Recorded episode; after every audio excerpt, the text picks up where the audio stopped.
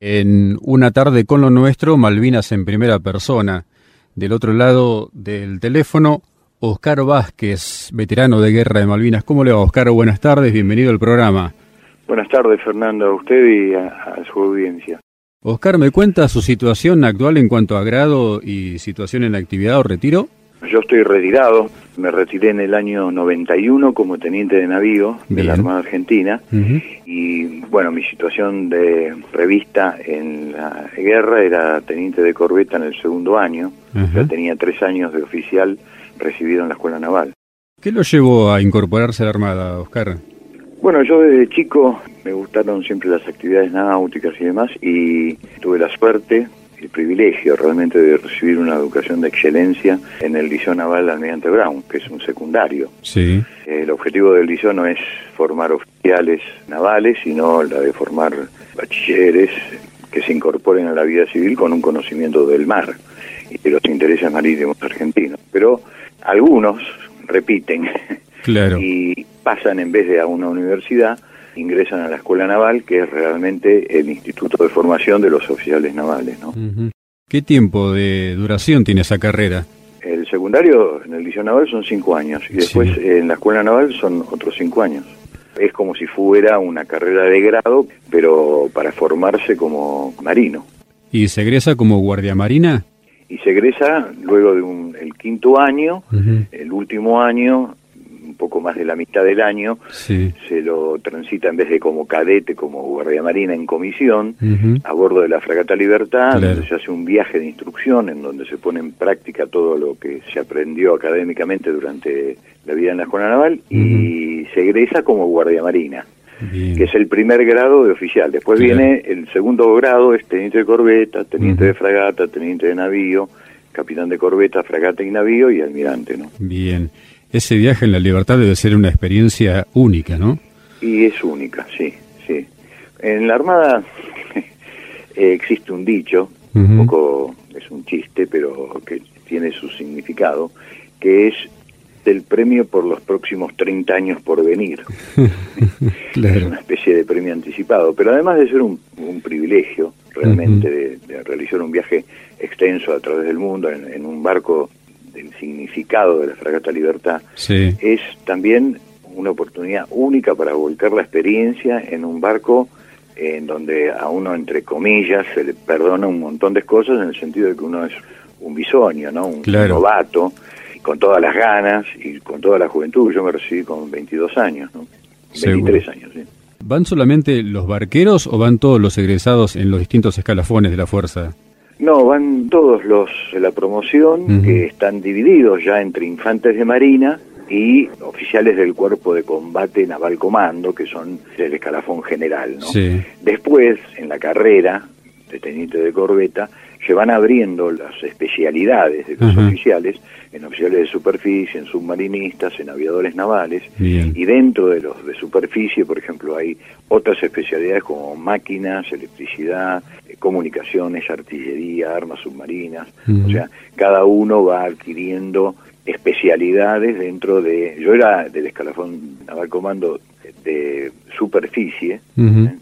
No, era ni submarinista ni aviador, Sí. y dentro de superficie era oficial de máquinas, ¿no? Bien. Era especializado en propulsión naval. ¿Y qué abarca esa especialidad? Esa especialidad es fundamentalmente el barco, digamos, por decirlo de una manera, Sí. está dividido en dos, ¿no? Lo que es la cubierta principal para arriba y el exterior del barco con sus armas, sus cañones, sus torpedos, sus sistemas de comunicaciones, de ubicación, de radares, de contramedidas electrónicas y el mundo que no se ve, que es debajo de la cubierta principal, donde está toda la tecnología que hace que todo funcione, ¿no? La Bien. generación de energía, la propulsión, la propulsión naval que puede ser con motores diésel, con turbinas de gas, y todo lo que hace que el barco funcione, ¿no? Las máquinas auxiliares, desde la frigorífica, en donde se guardan los alimentos, Claro. hasta la cocina, digamos, y todos los elementos principales del barco. El barco, una unidad de guerra, no es un transatlántico de placer.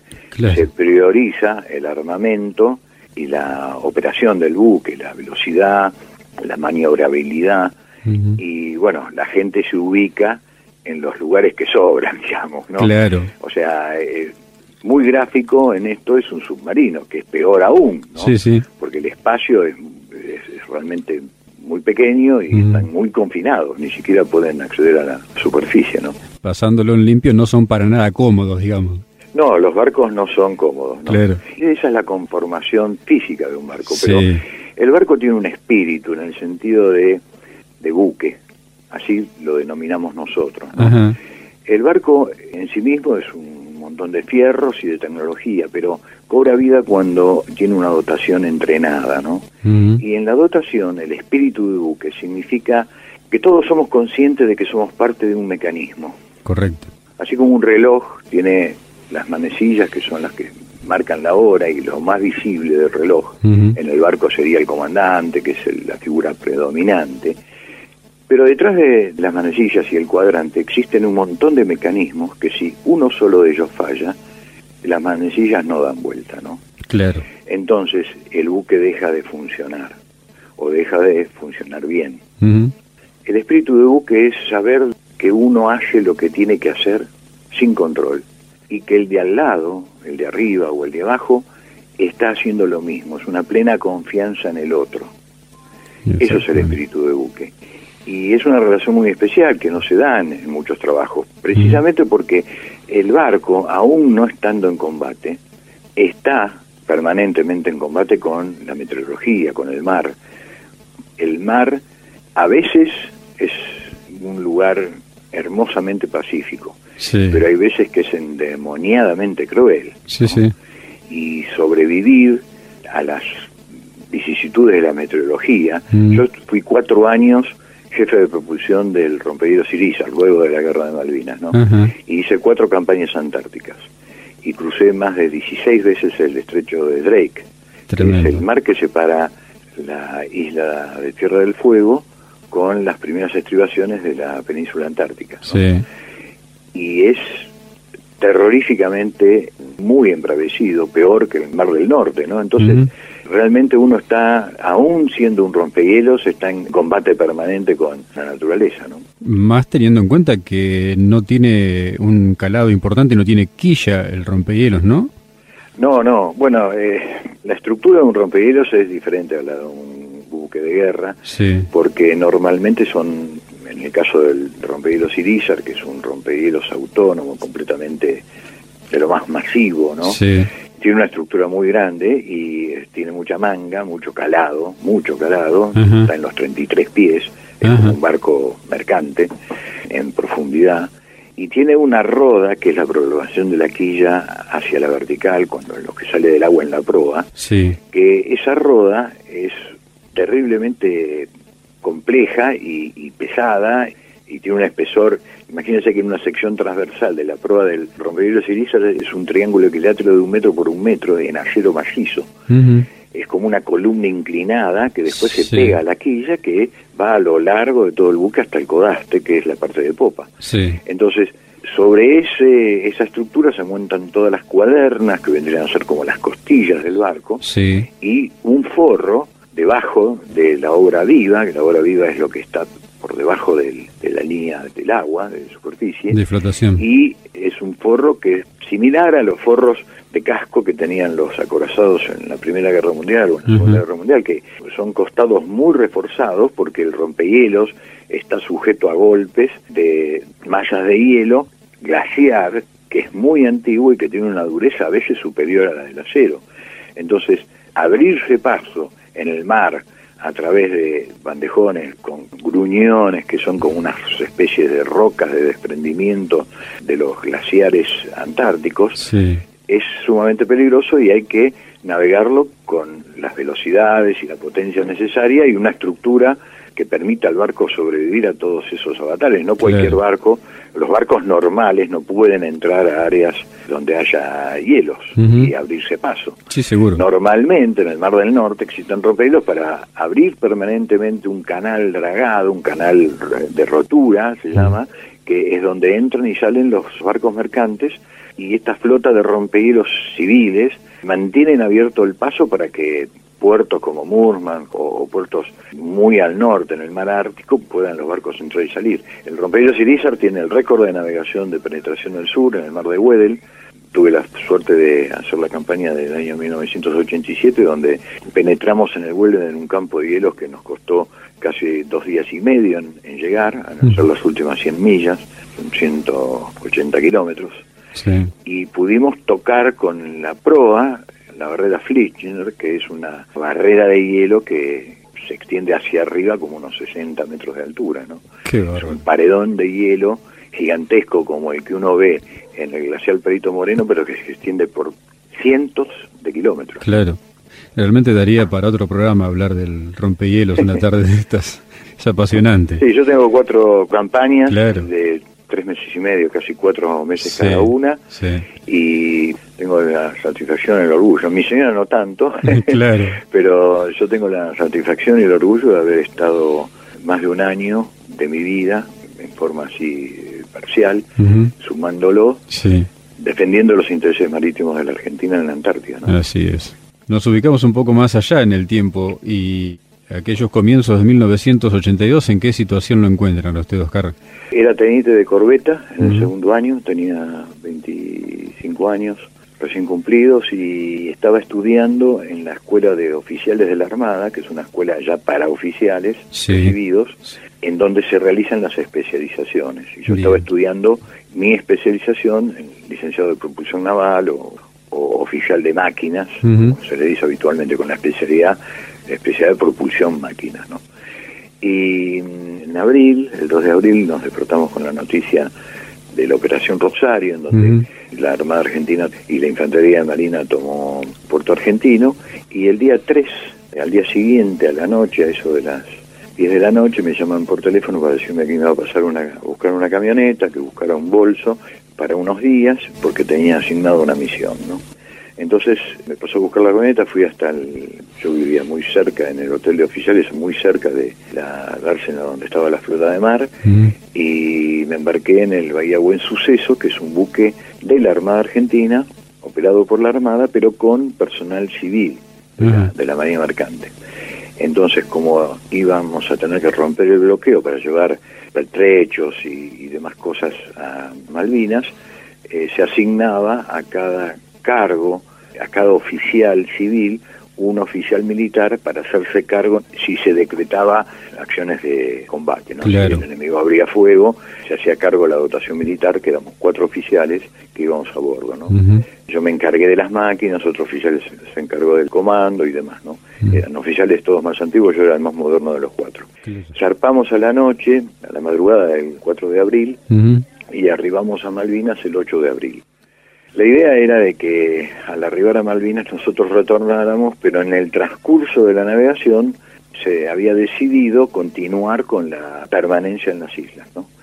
Entonces, un capitán del navío de la Armada Argentina que había armado un pequeño apostadero naval Malvinas en ese momento, que era en el muelle de Puerto Argentino, en un galponcito, se había juntado una cierta cantidad de personal, pequeña cantidad de personal inicialmente, con la idea de formar una flotilla de barcos disponibles, pequeños, que realizaran el alijo de los barcos mercantes argentinos, eran de Elma, que venían del continente con carga y había que descargar para llevar en estos pequeños barcos a los pequeños puertos de donde estos barcos grandes de Elma, el río Carcarañá o el Formosa o el mismo Buen Suceso no podían entrar a descargar y proporcionar los pertrechos y toda la logística que requería el ejército argentino en sus diferentes posiciones de combate, ¿no? Sería una suerte de cabotaje malvinero.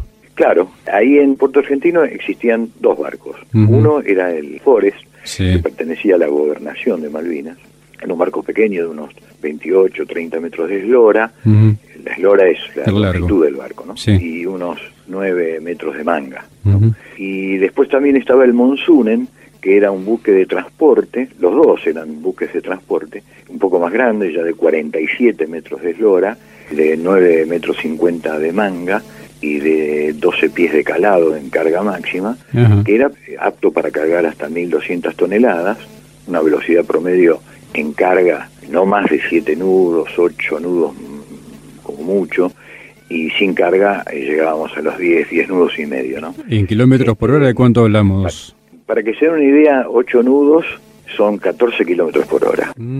Es un barco mercante, lento, lento, apto para entrar con poco calado, que, se mueve mucho, muy marinero el barco, antiguo, del año 47, era de Monsunen, pero era de construcción finlandesa, pero tenía un casco excepcionalmente rudo, ¿no? macizo y muy marinero, redondeado, con pantoques redondo, ¿no?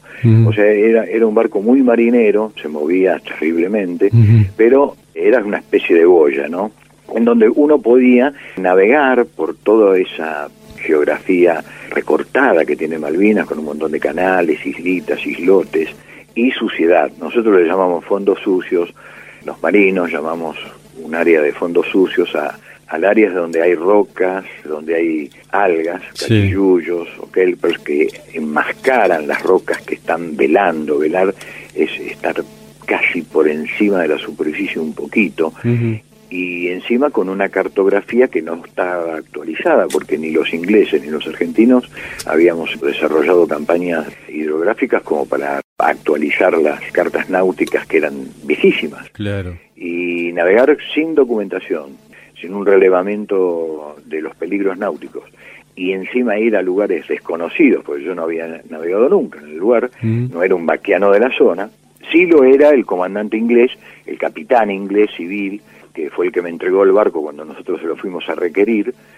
al mejor estilo de la guerra de la independencia, tomamos esa unidad para uso y usufructo de la Armada en tiempos de guerra, ¿no? Claro. Así como lo hacía Brown con los barcos brasileros o ingleses o, franceses, ¿no? ¿Y en qué condiciones estaban los barcos cuando ustedes los tomaban? Los barcos estaban en perfectas condiciones, en perfectas. Este barco era muy antiguo, pero había tenido un refito, un upgrade, una actualización tecnológica espectacular unos años antes. Tenía radar color, que era una innovación en la época, estamos hablando de 1982, sí, de 1980. Eh, el radar era de 1980, un Furuno hermoso, de, 3 centímetros de, de longitud de onda, tenía 48 millas de alcance, era color tenía una propulsión con un motor alemán de un eje sin caja reductora, con hélice de paso variable, que era toda una innovación tecnológica en la época también, y tenía un pequeño generador de puerto, bombas de achique, estaba espectacularmente mantenido y actualizado. El cascarón era viejo, era como tener, digamos, un Ford Mustang del año 65, pero con un motor actualizado de un Audi, ¿no es cierto? Era, era una cosa hermosa realmente como barco, ¿no? Pero eh, era un barco mercante, provisto totalmente de armamento y únicamente tenía lo importante para nosotros y para la Armada era la bodega y el calado, o sea, teníamos capacidad de, embarque de 1.200 toneladas. Imagínense que el Formosa, por ejemplo, era un barco que traía 20.000 toneladas. Nosotros teníamos que hacer cerca de 10 viajes para poder achicar, para poder sacar todas las cosas que traía el Formosa, que era armamento, eran cañones o buses sin un retroceso, armamento liviano, cualquier cantidad de cajas de munición de 105, de, de obuses, morteros de 80, de, de 60. Había de todo, las marmitas en donde se cocinaba para la campaña y la cantidad impresionante de alimentos, ¿no? Congelados, bolsas de harina, envasados y raciones de combate, vestimenta, había de todo. Todo eso se sacaba del barco grande, del Formoso, del río Carcaraña, lo poníamos a bordo nosotros. Nosotros llevábamos 1.200, 1.400 toneladas y el Ford llevaba cerca de unas 500, ¿no? Entonces, ¿qué hacíamos? Permanentemente nuestra misión era, las 24 horas del día, durante todos los días, hubiera combates o no, era alijar, o sea, cargar del grandote al chiquito, a nosotros, navegar hasta el destino donde se nos asignaba la misión, descargar y volver a salir inmediatamente hasta Puerto Argentino para volver a hacer otra misión. Claro. Era un ida y vuelta permanente y el Formosa, cada vez que estaba fondeado en la rada de Puerto Argentino, estaba en peligro de situación de ser atacado por Harriers o aviones que lo hundieran. Entonces, lo más importante era no perder absolutamente nada de tiempo. Inicialmente, cuando a mí me dieron la orden de ponerlo en marcha, yo lo puse en marcha como maquinista, salí a una vuelta y además hice una misión yo tenía solamente cuatro hombres y yo era suficiente para manejar el barco, pero en un lapso de tiempo determinado. Cuando uno tiene que hacer navegaciones más largas necesita más dotación porque uno tiene que dormir. Seguro. ¿No es cierto? Y ser relevado por otro, en la máquina, en el puente de comando, en las actividades de cubierta. Entonces, en la primera misión que tuve fue la de hacer el cortinado submarino al Isla de los Estados, que era un transporte naval. Mm comandante era el capitán Payarola y había un teniente de navío de armas submarinas que era el encargado de hacer el sembrado del, campo minado en la entrada de Puerto Argentino para evitar el ingreso de unidades enemigas que pudieran desembarcar comandos o, hacer un desembarco directo sobre Puerto Argentino. Entonces, una vez que se decidió dónde hacer el sembrado, el sembrado lo hizo el Isla de los Estados con su pluma. Mi misión era la de navegar en forma en paralelo, pero hacia el mar, dando a una milla de distancia, que son 1852 metros, y navegar en forma paralela haciendo la mayor cantidad de ruido posible para seducir a los torpedos acústicos en caso de que un submarino tratara de eliminar el sembrado con el Isla de Estados. O sea, era un barco de sacrificio. Carnada. Sí, era una forma de oponer ante la unidad principal que se deseaba proteger una unidad sacrificable como la mía, que era un barco mercante encima del enemigo. Sí, sí, claro.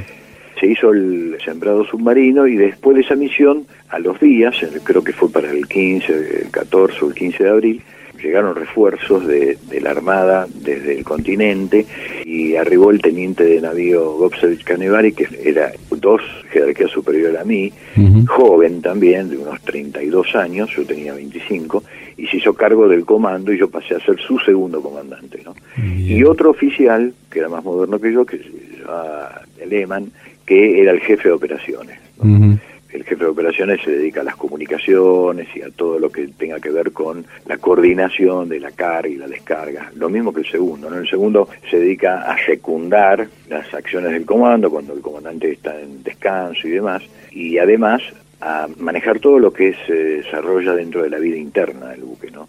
En nuestra dotación, en definitiva, fuimos 12 hombres, ¿no? En donde había dos maquinistas, un electricista, un enfermero y cuatro hombres de mar, ¿no? Los hombres de mar eran dos cabos segundos de unos 19 y 20 años que ocupaban el cargo de timonel. Se relevaban cada seis horas, igual que el comandante y el segundo comandante en el puente de comando para ejercer el, la navegación, y después los dos cabos primeros de mar, que eran los encargados de cargar y descargar, que tenían una tarea terriblemente cruel en el sentido de que es de un agotamiento físico importante, la de carga y la descarga. Sí, seguro. Y también el comandante y el segundo tienen que supervisar esa carga porque el barco es como una viga, y no se la puede cargar así nomás, sobre todo cuando hay pesos con una densidad importante y el barco tiene que salir estabilizado, ¿no es cierto? Sin inclinación lateral ni inclinación hacia proa o hacia popa, ¿no? Claro. Tiene que tener un asiento determinado y una inclinación determinada, ¿no? Normalmente uno distribuye los presos en bodega para poder mantener esa estabilidad y además se pueden corregir con el bollante de proa y el bollante de popa, que son dos tanques de agua de mar que uno puede ir cargando o descargando para corregir las deficiencias que uno tiene en la carga. ¿no? Entonces todo eso lo hacíamos con relativa tranquilidad hasta el primero de mayo. El primero de mayo, cuando estábamos regresando de Fox, que es una bahía natural en la isla Gran Malvina, habíamos cruzado el San Carlos y habíamos navegado por Eagle Channel, que es un canal por el sur de la isla Soledad, y pasado la isla Libeli por el revés de babor y estábamos entrando a Puerto Argentino en coincidencia con el Forest que venía por el norte y venía de Howard y íbamos a hacer el alijo al Formosa y ahí, el primero de mayo eh, atacaron en varias oleadas sucesivas los Sea Harriers a Puerto Argentino. En realidad al aeropuerto de Puerto Argentino que está en la península, separado a un kilómetro, un par de kilómetros de la población y de los muelles, ¿no? Sí. Entonces tuve digamos, la suerte, por un lado, de ver cómo los aviones hacían sus corridas de bombardeo y dejaban lanzar las bombas en el canal, porque yo estaba entrando en paralelo al, aeropuerto, y mm. ellos dejaban las bombas en el aeropuerto, en la península del aeropuerto, y en la salida ellos nos veían navegando y éramos un blanco de oportunidad. Entonces, a ambos barcos, tanto Alfores como nosotros, nos bombardeaban con el cañón de proa, que es un cañón de 35 milímetros, que con mucha suerte, con mala suerte para los pilotos ingleses que no nos dieron, pero nos tiraron en cuatro oportunidades, cuatro aviones diferentes, ráfagas, ¿no? Nosotros veníamos vacíos, o sea, un impacto directo en la bodega no hubiera hecho ningún problema, el barco no, no corría problema de hundimiento, pero, por ejemplo, un tiro directo en el puente de comando hubiera sido un problema, ¿no? Porque había, ahí hay tres personas permanentemente y nosotros cubrimos puesto de combate con nuestros fales, que era el, único armamento que teníamos como para repeler un ataque que es, es lo único que nada, digamos, porque un avión de esos pasa a una velocidad tremenda, hace su descarga con el cañón de proa y uno lo ve pasar en décimas de segundo, ¿no? Sí, sí, de segundo. Entonces, esa fue nuestra primera experiencia de combate. A partir de ese día, la situación se volvió mucho más complicada porque el dominio del aire en el día estaba compartido entre argentinos y británicos y era más difícil encontrar Harriers de patrullaje que nos pudieran llegar a atacar o demás. Pero de noche, al no tener la Fuerza Aérea Argentina y la Armada Argentina aviones con capacidad de ataque nocturno, la flota inglesa se acercaba a la costa y hacían sus patrullajes era imposible navegar. Cosa que nosotros no podíamos dejar de hacer porque si nos deteníamos el alijo se detenía, el ejército no recibía su logística para fortificar las, los puntos en donde hubieran sido destacados y además los mismos barcos que permanecían en Puerto Argentina a la espera que nosotros lo alijemos también permanecían en peligro. Entonces nosotros navegábamos de día y de noche como si no existiera nada. Tuvimos cuatro ataques de Harriers, ¿no? Y después dos ataques con unidades navales. La primera vez fue para el 12 o el 13 de mayo que yendo para Puerto Argentino, volviendo de Fox también, una fragata, la HMS Brilliant, que era una Taco 22, una fragata que tenía ocho meses de nueva, de botada. En esos barcos normalmente van dotaciones muy experimentadas, pues son nuevos y se los premia a la gente con capacidades operativas superiores eh, estar en ese tipo de unidades. Una unidad completamente súper moderna, ¿no? Bueno, nos trató de interceptar, nosotros pudimos hacer un giro a babor, entrar por un canal que se llama Lively y después al Chesuil, que iba con destino a Darwin. O sea, nos olvidamos de ir a Puerto Argentino y cambiamos la derrota de navegación y nos escapamos por ahí dentro de un canal en donde existe una restricción, se llama Darwin Narrow, ¿no? es un estrechamiento en ese canal en donde nosotros podíamos pasar con mucha precaución debido al poco calado y a las rocas que hay en ese lugar. Y estos barcos grandes no pueden. Entonces, cuando nosotros pasamos, ya habíamos hecho unas 11 millas, cuando la fragata llegó a ese lugar y nos comenzó a disparar con su cañón de proa, pero caían todos los piques a popa. Quedaban a cinco cables, ocho cables, es decir, un poquito menos de una milla, a un kilómetro, una cosa así, ¿no? Sí, sí. Y pudimos zafar. Por supuesto que permanentemente por el Canal 16, que es un canal de comunicaciones de emergencias navales en, la vida civil, nos pedían que detuviéramos nuestras máquinas y nos rindiéramos y demás. Pero nosotros pudimos evadir eso utilizando la geografía a nuestro favor porque el, armamento era de una disparidad total. Sí, sí. No teníamos armamento nada más que fusiles livianos y ellos tenían de todo y no solo armamento, ¿no? sino elementos de detección, de guerra electrónica. Ellos podían enviarnos un misil Merlin, que es un misil que va ante la radar. Nosotros tuvimos que navegar a ciegas, sin radar y sin comunicaciones, para evitar darle datos de donde estuviéramos, completamente con la luz apagada, en sigilosa. O sea, con todas en contra, digamos, ¿no? Pero el día 23 pasó lo mismo, pero la Brilliant nos empezó a perseguir por popa y dijimos, le vamos a hacer lo mismo que hicimos la vez anterior. Entonces caímos a babor y nos metimos por el Liberty, pero antes de llegar al Chesuil nos salió por la parte norte del canal otra fragata un poco más antigua que se llamaba Yarmouth, ¿no? que tenía un camión de prueba. Entonces nos enviaron un helicóptero. Nos pedían por VHF que le pusiéramos las armas y entregábamos la unidad. Nosotros estábamos cargados con munición y con tambores de JP-1, que es el combustible para los helicópteros. Sí. y tenían que ir con destino a Puerto Argentino. Y bueno, ustedes saben que en la Armada Argentina nosotros tenemos un prócer naval, uno de los padres de la República, que fue el almirante Brown. Así es. Y la máxima del almirante Brown era no rendir el pabellón. Él hacía clavar sus banderas en los palos para que a nadie se le ocurriera arriar la bandera y entregarse al enemigo. Era preferible hundirse que arriar el pabellón. Y eso es una enseñanza que le dejó a los marinos. Y el comandante cuando vio esa situación en donde en el norte del canal teníamos la Yarmouth y en el sur del canal teníamos la Brilliant y nos mandaron un helicóptero, ordenó poner a toda la gente encubierta con sus armas, cargar con munición trazadora, que deja una estela, y ordenó repeler el helicóptero. Entonces, con mucha suerte, porque el helicóptero hizo una payada de proa popa, intimidatoria, y nosotros lo recibimos con fuego de armas livianas, mm. logramos impactar en el parabrisas, uno de los plexiglas del frente se desprendió, y el helicóptero, digamos, se fue echando un poquito de humo hacia el sur, y en ese momento sabíamos de que la respuesta iba a ser el, fuego naval de las fragatas, no, no había otra. Nosotros nos encontramos a cuatro millas y media más o menos de la costa, que son más o menos unos siete kilómetros, ¿no?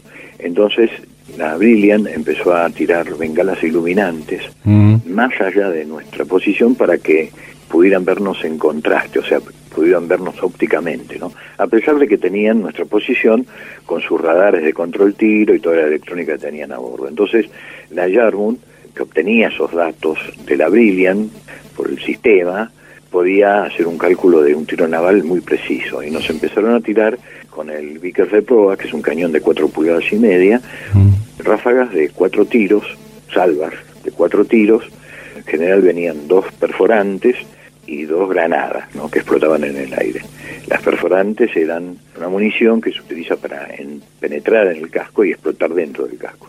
Cuando no ubican el blanco, pegan en el mar y explotan en el mar o en la costa, ¿no? Entonces nosotros tuvimos que empezar a zigzaguear a la velocidad, a la lenta velocidad que podíamos navegar, que eran más o menos unos ocho minutos y medio, no más de nueve, con la carga que teníamos y nos fuimos acercando a el rifa, al acantilado que había en la costa, que era de unos 45 metros de altura, y al pegarnos muy, muy pegados al acantilado, sin luces, sin radar, solamente a ojo, eso tiene un efecto negativo en los radares porque el enemigo cuando tira su onda de radar, el radar pega en el acantilado y vuelve y el radar no puede discernir en distancia, somos como una especie de piedra o islote dentro del eco del radar en el acantilado. Entonces ellos nos perdieron electrónicamente y lo único que le quedaba era hacer el tiro iluminante y enfocarnos ópticamente, que es un tiro mucho menos preciso que el tiro electrónico. Sin embargo, seguían tirándonos, recibimos en total 26 salvas, de cuatro cañonazos cada una.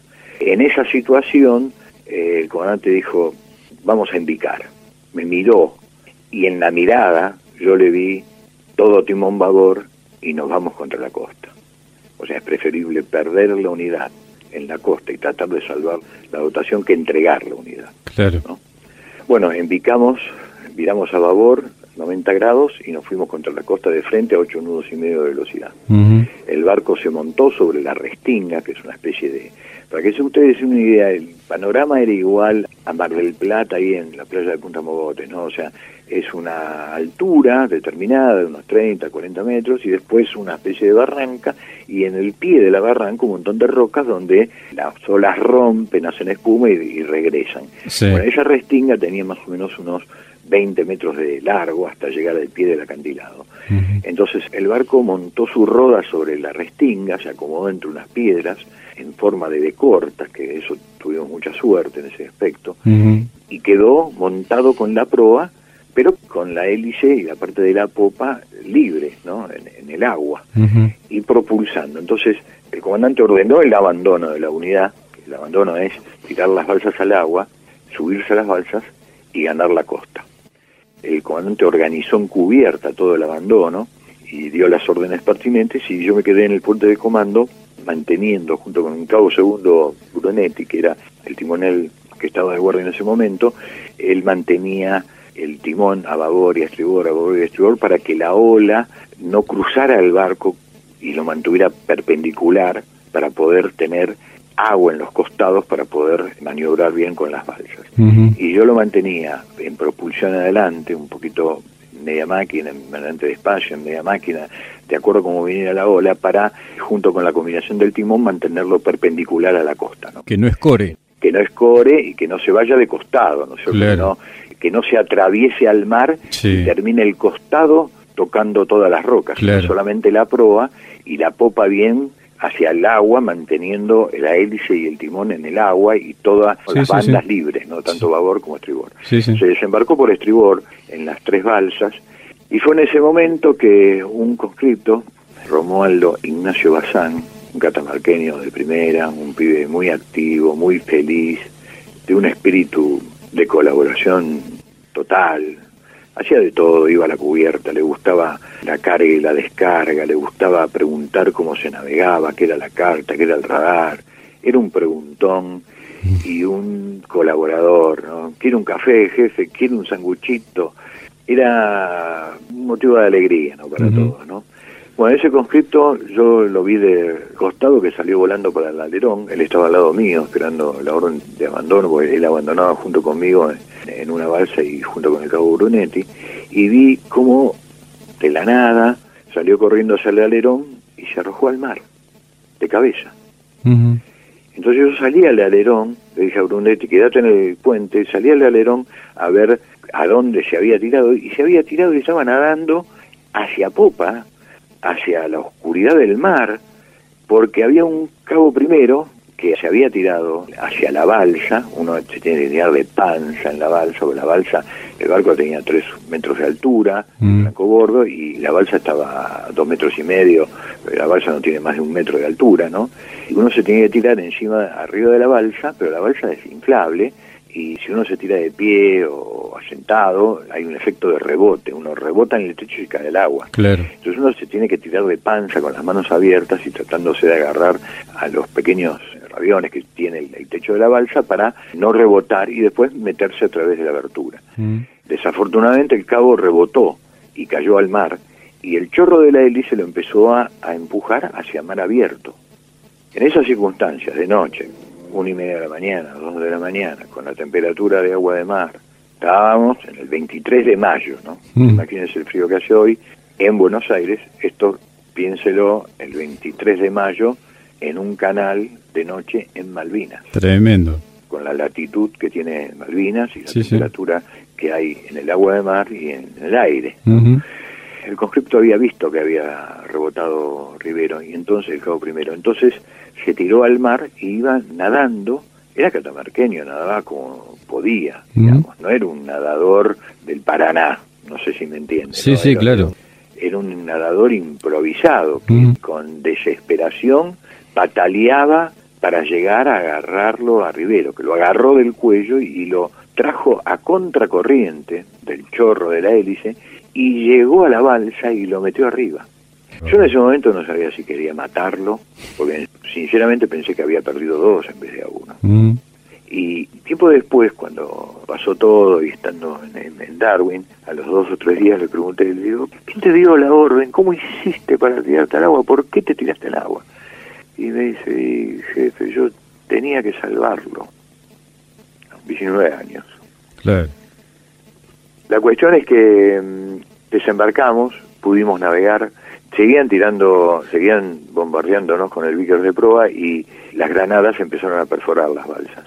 Cuando mm. me tocó el turno de abandonar definitivamente la unidad y ir hacia el acantilado, la balsa se comenzó a pinchar y al pinchar se empezó a ingresar agua y mi temor era las heridas que podían tener los cuatro que estábamos a bordo de la balsa, pero llega un momento en que había tanta agua que la balsa tenía como un calado de un metro, que teníamos el agua hasta el pecho, entonces empezó a llegar las rocas y el agua de la ola que envía la balsa hacia la playa, después la trae, entonces decidimos abandonar la balsa y los últimos tramos los últimos 10 metros los hicimos en plena agua tratando de impulsarnos con el, la ola que venía y después agarrarnos de la roca para que no nos llevara para atrás y así llegar a, la costa. ¿no? Ahí llegamos todos, los 12 llegamos a la costa, mojados, fríos, como estaba Cheyenne tirando.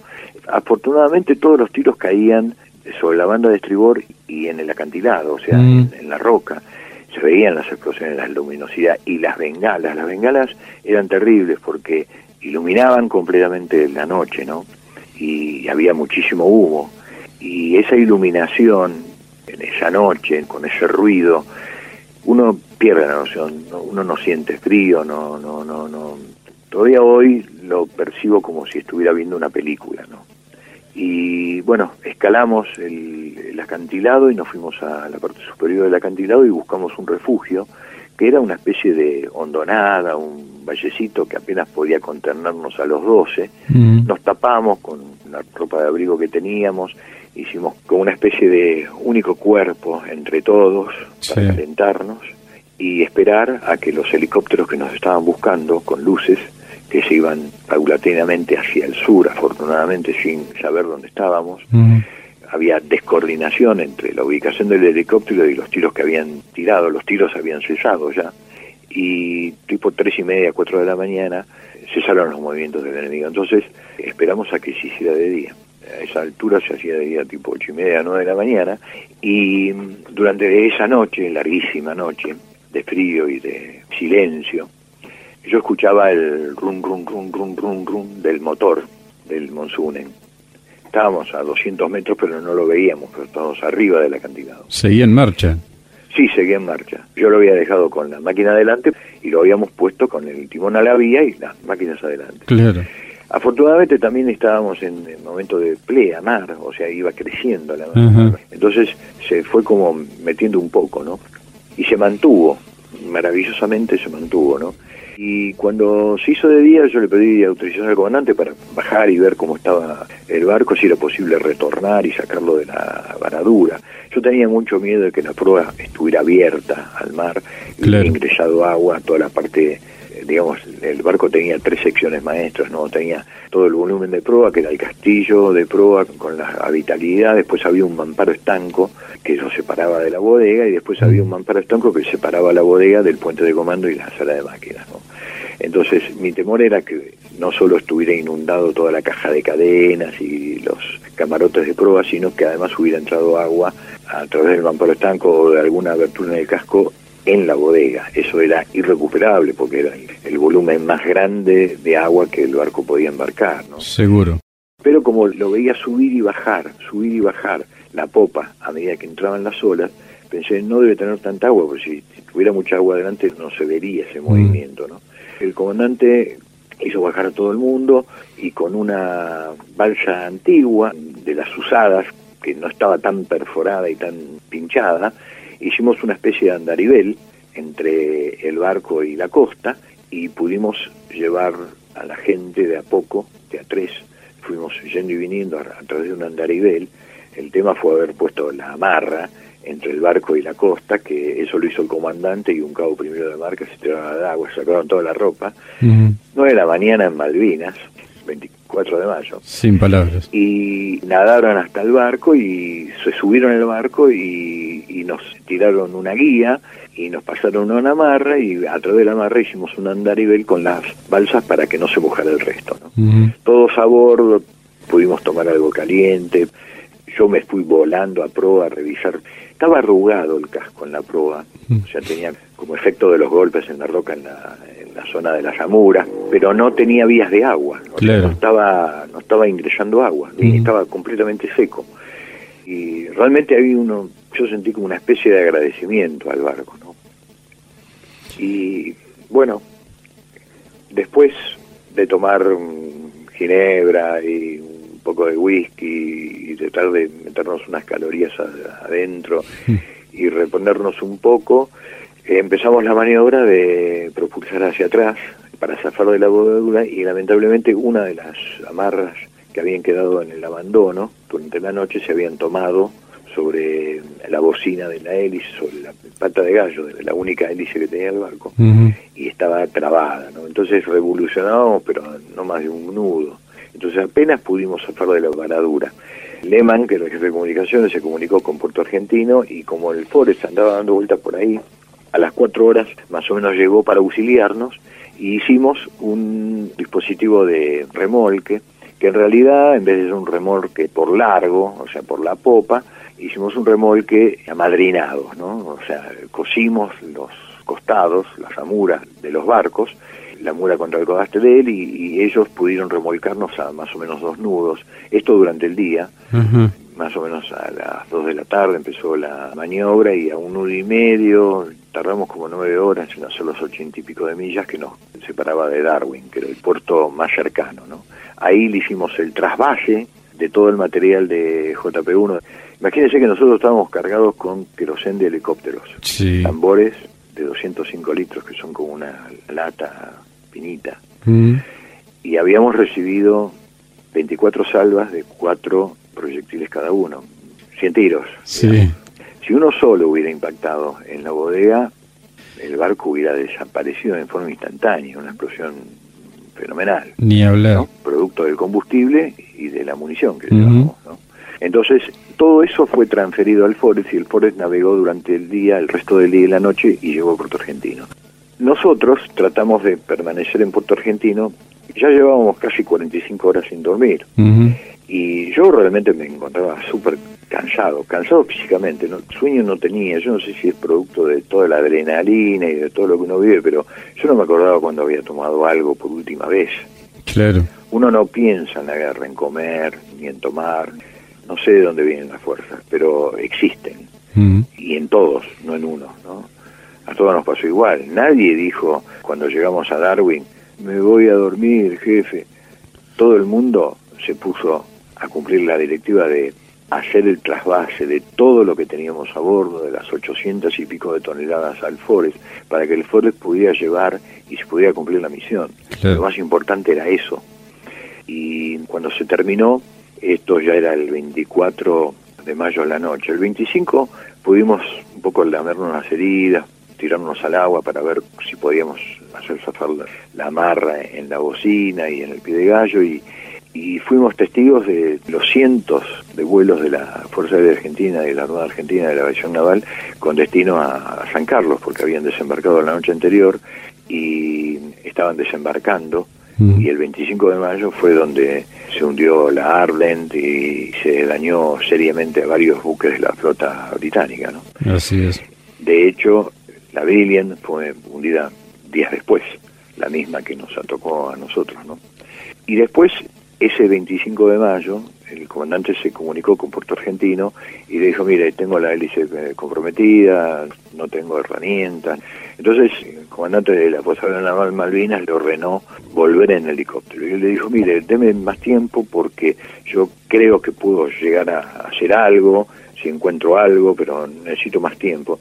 Y el comandante le dijo, bueno, está en su decisión pero hay dos helicópteros que están regresando, ya están por atacar el, regimiento Para 2, del paracaidista número 2 británico, está por atacar eh, Darwin, donde ustedes se encuentran, Darwin Goose ¿no? Sí. Son dos localidades que están pegaditas por mil metros de distancia, son dos pequeños villorios, ¿no? Retorne a, Puerto Argentino en estos helicópteros. Pero eh, decidió, en realidad yo creo que fue más una excusa el tema de la reparación, pero yo creo que él vio todos los preparativos que estaba haciendo el Regimiento 12 General Arenales para contener el ataque de los paracaidistas y, toda la voluntad y, la puesta a punto que estaban haciendo, que él se sintió como que no podía dejar de acompañar al ejército en esa circunstancia. Nosotros ya no teníamos barco, ¿no? ¿Qué íbamos a hacer en Puerto Argentino? Entonces me dijo, yo me quiero quedar. Dígale a la gente que el que se quiera ir se puede ir, no hay ningún inconveniente. Y el que se quiera quedar a combatir conmigo, que se quede.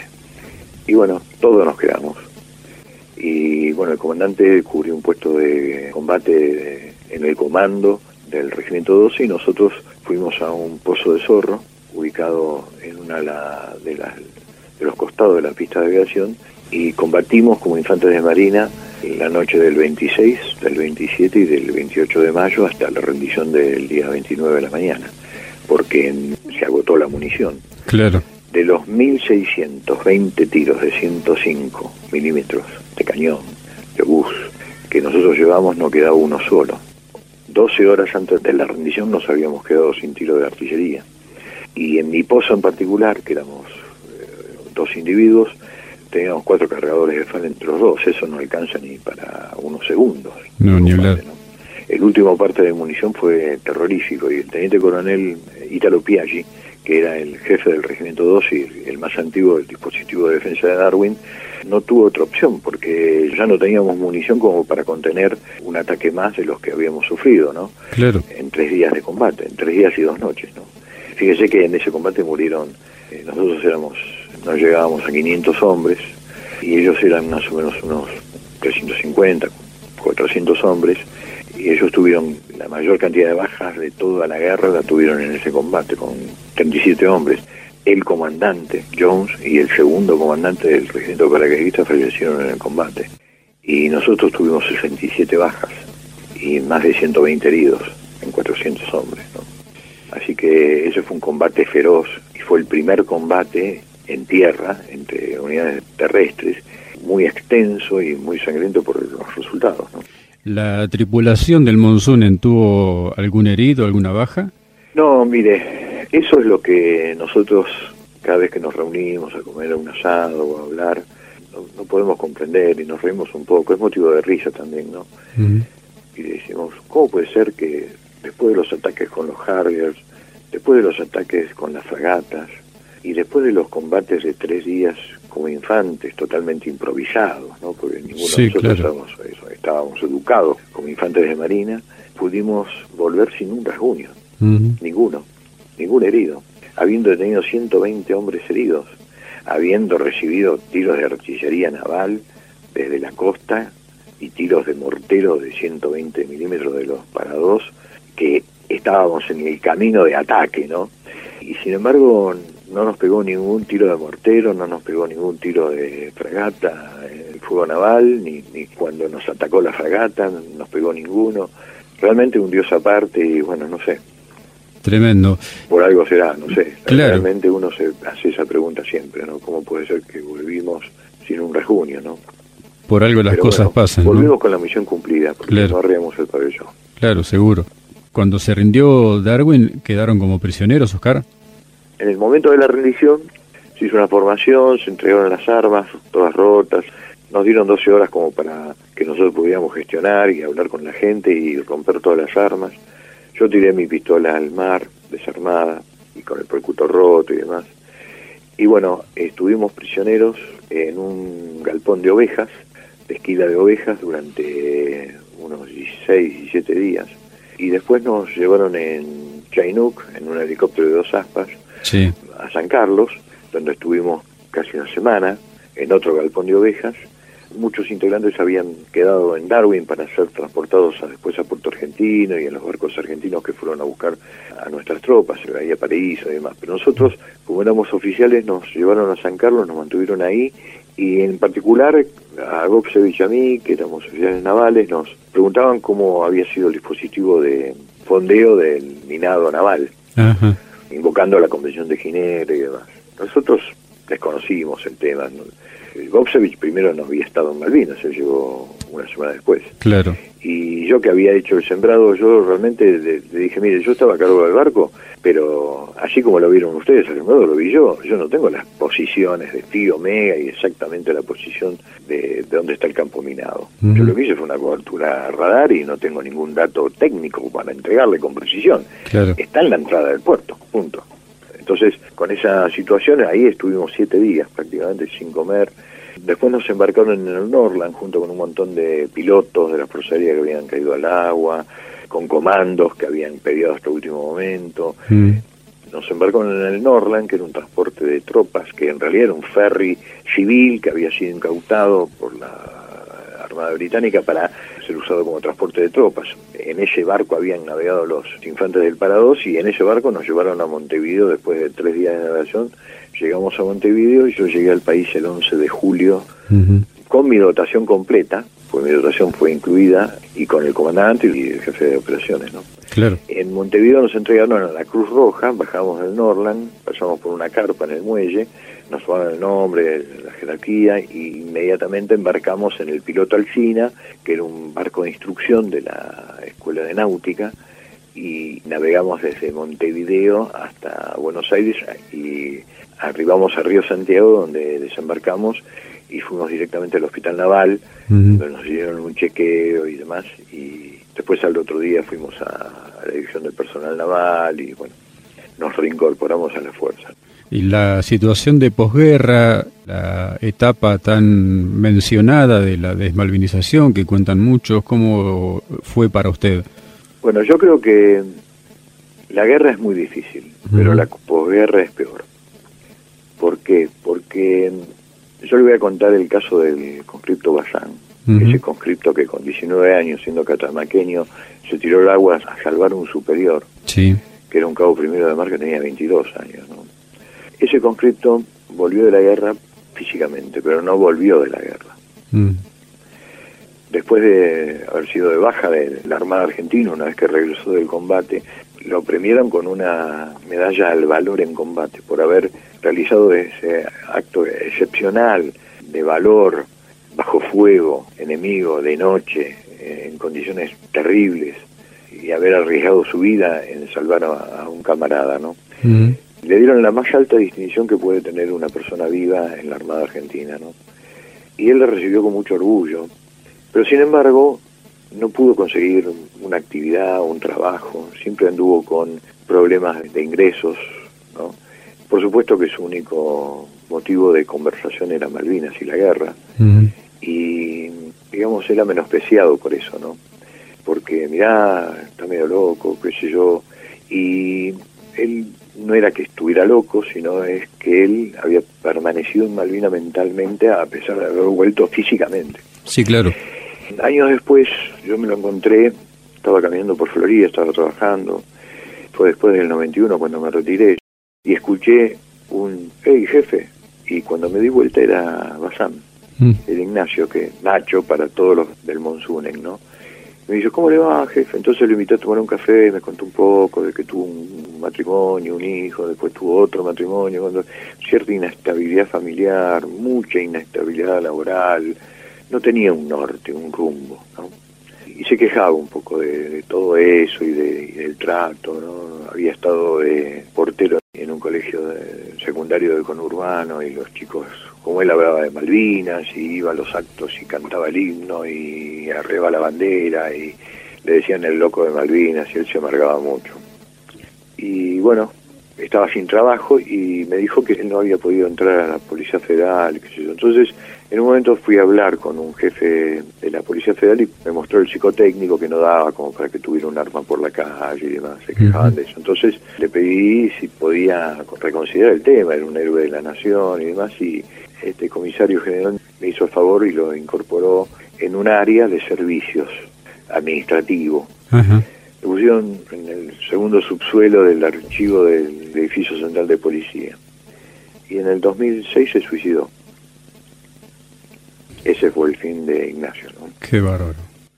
La ingratitud, ¿no? De la nación, en todo caso. Y yo creo que, mire, la vida me llevó a que yo, después de mi retiro, eh, estudiara ingeniería y me recibiera de ingeniero y trabajar en una empresa americana y tuve oportunidad de viajar mucho por los Estados Unidos y ver en un momento dado, en el estado de Colorado, una especie de barrio sobre una ladera de una montaña muy cerca de Aspen, donde la gente va a esquiar y demás. Sí. Un pueblito muy pintoresco, muy chiquito, a 20 kilómetros de Aspen, que era un barrio de veteranos de guerra. ¿no? Y tenía un arco enorme. Yo estaba paseando un fin de semana y vi el arco. Y en el arco había una frase en inglés que decía, pobre es un pueblo que no tiene héroes, pero más pobre aún es un pueblo que teniéndolos no los reconoce. Firmado Winston Churchill. ¿no? Mm. Entonces me llamó la atención el dicho y había un helicóptero ahí en una plazoleta, un, un, un Bell 202, un UH, Sí. enmascarado, ¿no? Pintado así con el enmascaramiento de guerra y entré y era un museo al pie del barrio y el barrio era de veteranos de guerra de Vietnam, de todos los que habían combatido nacidos en el estado de Colorado. El gobierno les había asignado una porción de tierra, que era una especie de un cuarto de manzana, media manzana cada uno, y tenían un museo y un hospital. Y el suboficial que estaba en la puerta me atendió y me dijo que era un museo de guerra de Vietnam y yo le dije que yo era veterano de guerra de Malvinas, no me quiso cobrar la entrada, que era de un dólar, simbólico, pero no me quiso cobrar la entrada y, y él personalmente me mostró todo el material de guerra que habían recuperado y me explicaba cómo vivían los veteranos, entre ellos cuidándose y asistidos con, con salud y con una pensión y, y reintegrados a la sociedad. Sí, Eso nunca pasó en la Argentina, claro. de ninguna manera. Y eso es parte del dolor que sufrió Ignacio y tantos otros. ¿no? Nosotros que somos más profesionales, porque a nosotros no nos reclutaron para ir a, a cumplir un servicio militar, sino que es una vocación de servicio propia que uno tiene y que va a la escuela naval y quiere prepararse para defender los derechos argentinos en el mar. En el caso circunstancial de que haya un combate o una guerra, uno va con decisión a eso y está convencido de eso. Y es un profesional en eso. Entonces, quizás yo no tenga el mismo derecho que tiene Ignacio. A Ignacio y a todos los demás conscriptos y soldados se lo deben. El pueblo argentino le debe eso a los soldados. Y todavía están a tiempo porque son muy grandes y están falleciendo. Sí, sí, sí. Claro que sí. Oscar, yo le agradezco muchísimo por todo este relato, por este párrafo tan importante de la historia que nos ha contado hoy. Le ofrezco el micrófono para lo que quiera agregar, no se quede con las ganas de decir nada. Si por ahí eh, ha notado que se me escapó preguntarle algo que usted considera importante y lo quiere contar, cuéntelo. Yo realmente te agradezco por la invitación y por la oportunidad de darme la oportunidad de dar a conocer lo que hizo la dotación del Monsunen y parte de la Armada Argentina, ¿no? La Armada tuvo una participación muy grande en lo que se refiere al combate en tierra con el batallón de infantería de marina número 5, que no se rindió y lo pasaron por los costados, pero no pudieron sobrepasarlos. Y llegaron a Puerto Argentino y Puerto Argentino se rindió y el, y el batallón seguía combatiendo, ¿no? El mensaje un poco también para los que me escuchan es, la guerra es terrible, es lo peor que le puede pasar a, a un ser humano, ¿no? Considero que todas las guerras son indeseables y no hay que llegar a ellas. Pero si se llega a ellas, hay que tener unas Fuerzas Armadas comprometidas y profesionales para poder ser el brazo armado que defienda a la nación. Por eso es importante tener una Fuerza Armada. Si bien yo soy un tipo en lo posible positivo y creo en que las relaciones con los demás países es amigable y que el mundo en el siglo XXI ya está en una etapa de, de desarrollo intelectual y social que no permite que en el occidente, al menos, tengamos guerras abiertas entre países. Sin embargo, no hay un seguro contra eso. Y el único seguro, el único último recurso con que cuenta su nación son sus soldados, que deben ser pocos y muy bien instruidos y muy bien capacitados y muy bien provistos. Y dedicarse y dedicar su vida como la de un sacerdocio a eso. Hay gente que lo quiere y hay gente que no y puede dedicarse a cualquier otra de las actividades, como me dediqué yo, por ejemplo, a ser ingeniero después de mi vida en la Armada, ¿no? Y estoy conforme con las dos. Y estoy muy conforme con la formación que yo recibí en mi preparación de los años académicos, ¿no? De la escuela naval, de la escuela de oficiales, del liceo naval. Y realmente uno se entristece en ver las situaciones actuales, ¿no? Entonces es imprescindible que la sociedad tome conciencia de esto y retorne a la conformación, a tratar de recuperar lo que el país tuvo en su momento, ¿no? Desde 1810 hasta la Guerra de Malvinas. Yo creo firmemente en eso. Y bueno, y además te agradezco, Fernando, por la invitación y por haberme dado la oportunidad de contar lo que fue para mí la experiencia naval y mi vida en el mar. Mi vida en el mar no terminó con la guerra, yo continué en otros buques, fui jefe de propulsión en el rompehielos Siriza, jefe de máquinas en el patrullero King, educando cadetes, en fin, anduve por muchos lados dentro de la Armada Argentina hasta que, un poco por agotamiento también uno considera que el ciclo en la vida de uno finalizó, ¿no? Y otros continuaron la carrera y siguieron adelante.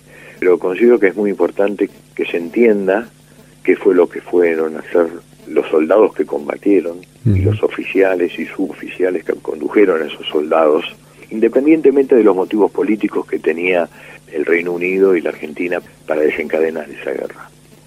Los soldados, los suboficiales y oficiales que combatimos estamos exentos de ese tema. No nos corresponde ni juzgarlo, ni siquiera somos responsables de una coma de la decisión. Ese es otro tema, ¿no? Que es en el campo político. Yo estoy hablando estrictamente del campo militar y del campo como ciudadano y como brazo armado de la patria en el mar, ¿no? Tenemos que agradecerle mucho a Guillermo Tibaldi, que ofreció de intermediario para este encuentro también, por supuesto. Sí, Guillermo es, un gran amigo, es compañero mío de la promoción 107 de la Escuela Naval, un submarinista, ex comandante por dos años consecutivos del Gala San Juan. Así es. Y también tiene su historia, ¿no? Así es. Oscar Vázquez, veterano de Guerra de Malvinas, un fuerte abrazo de nuestra parte y muchas gracias. No, gracias a ustedes y hasta siempre. Cuando quieran, estoy a sus órdenes.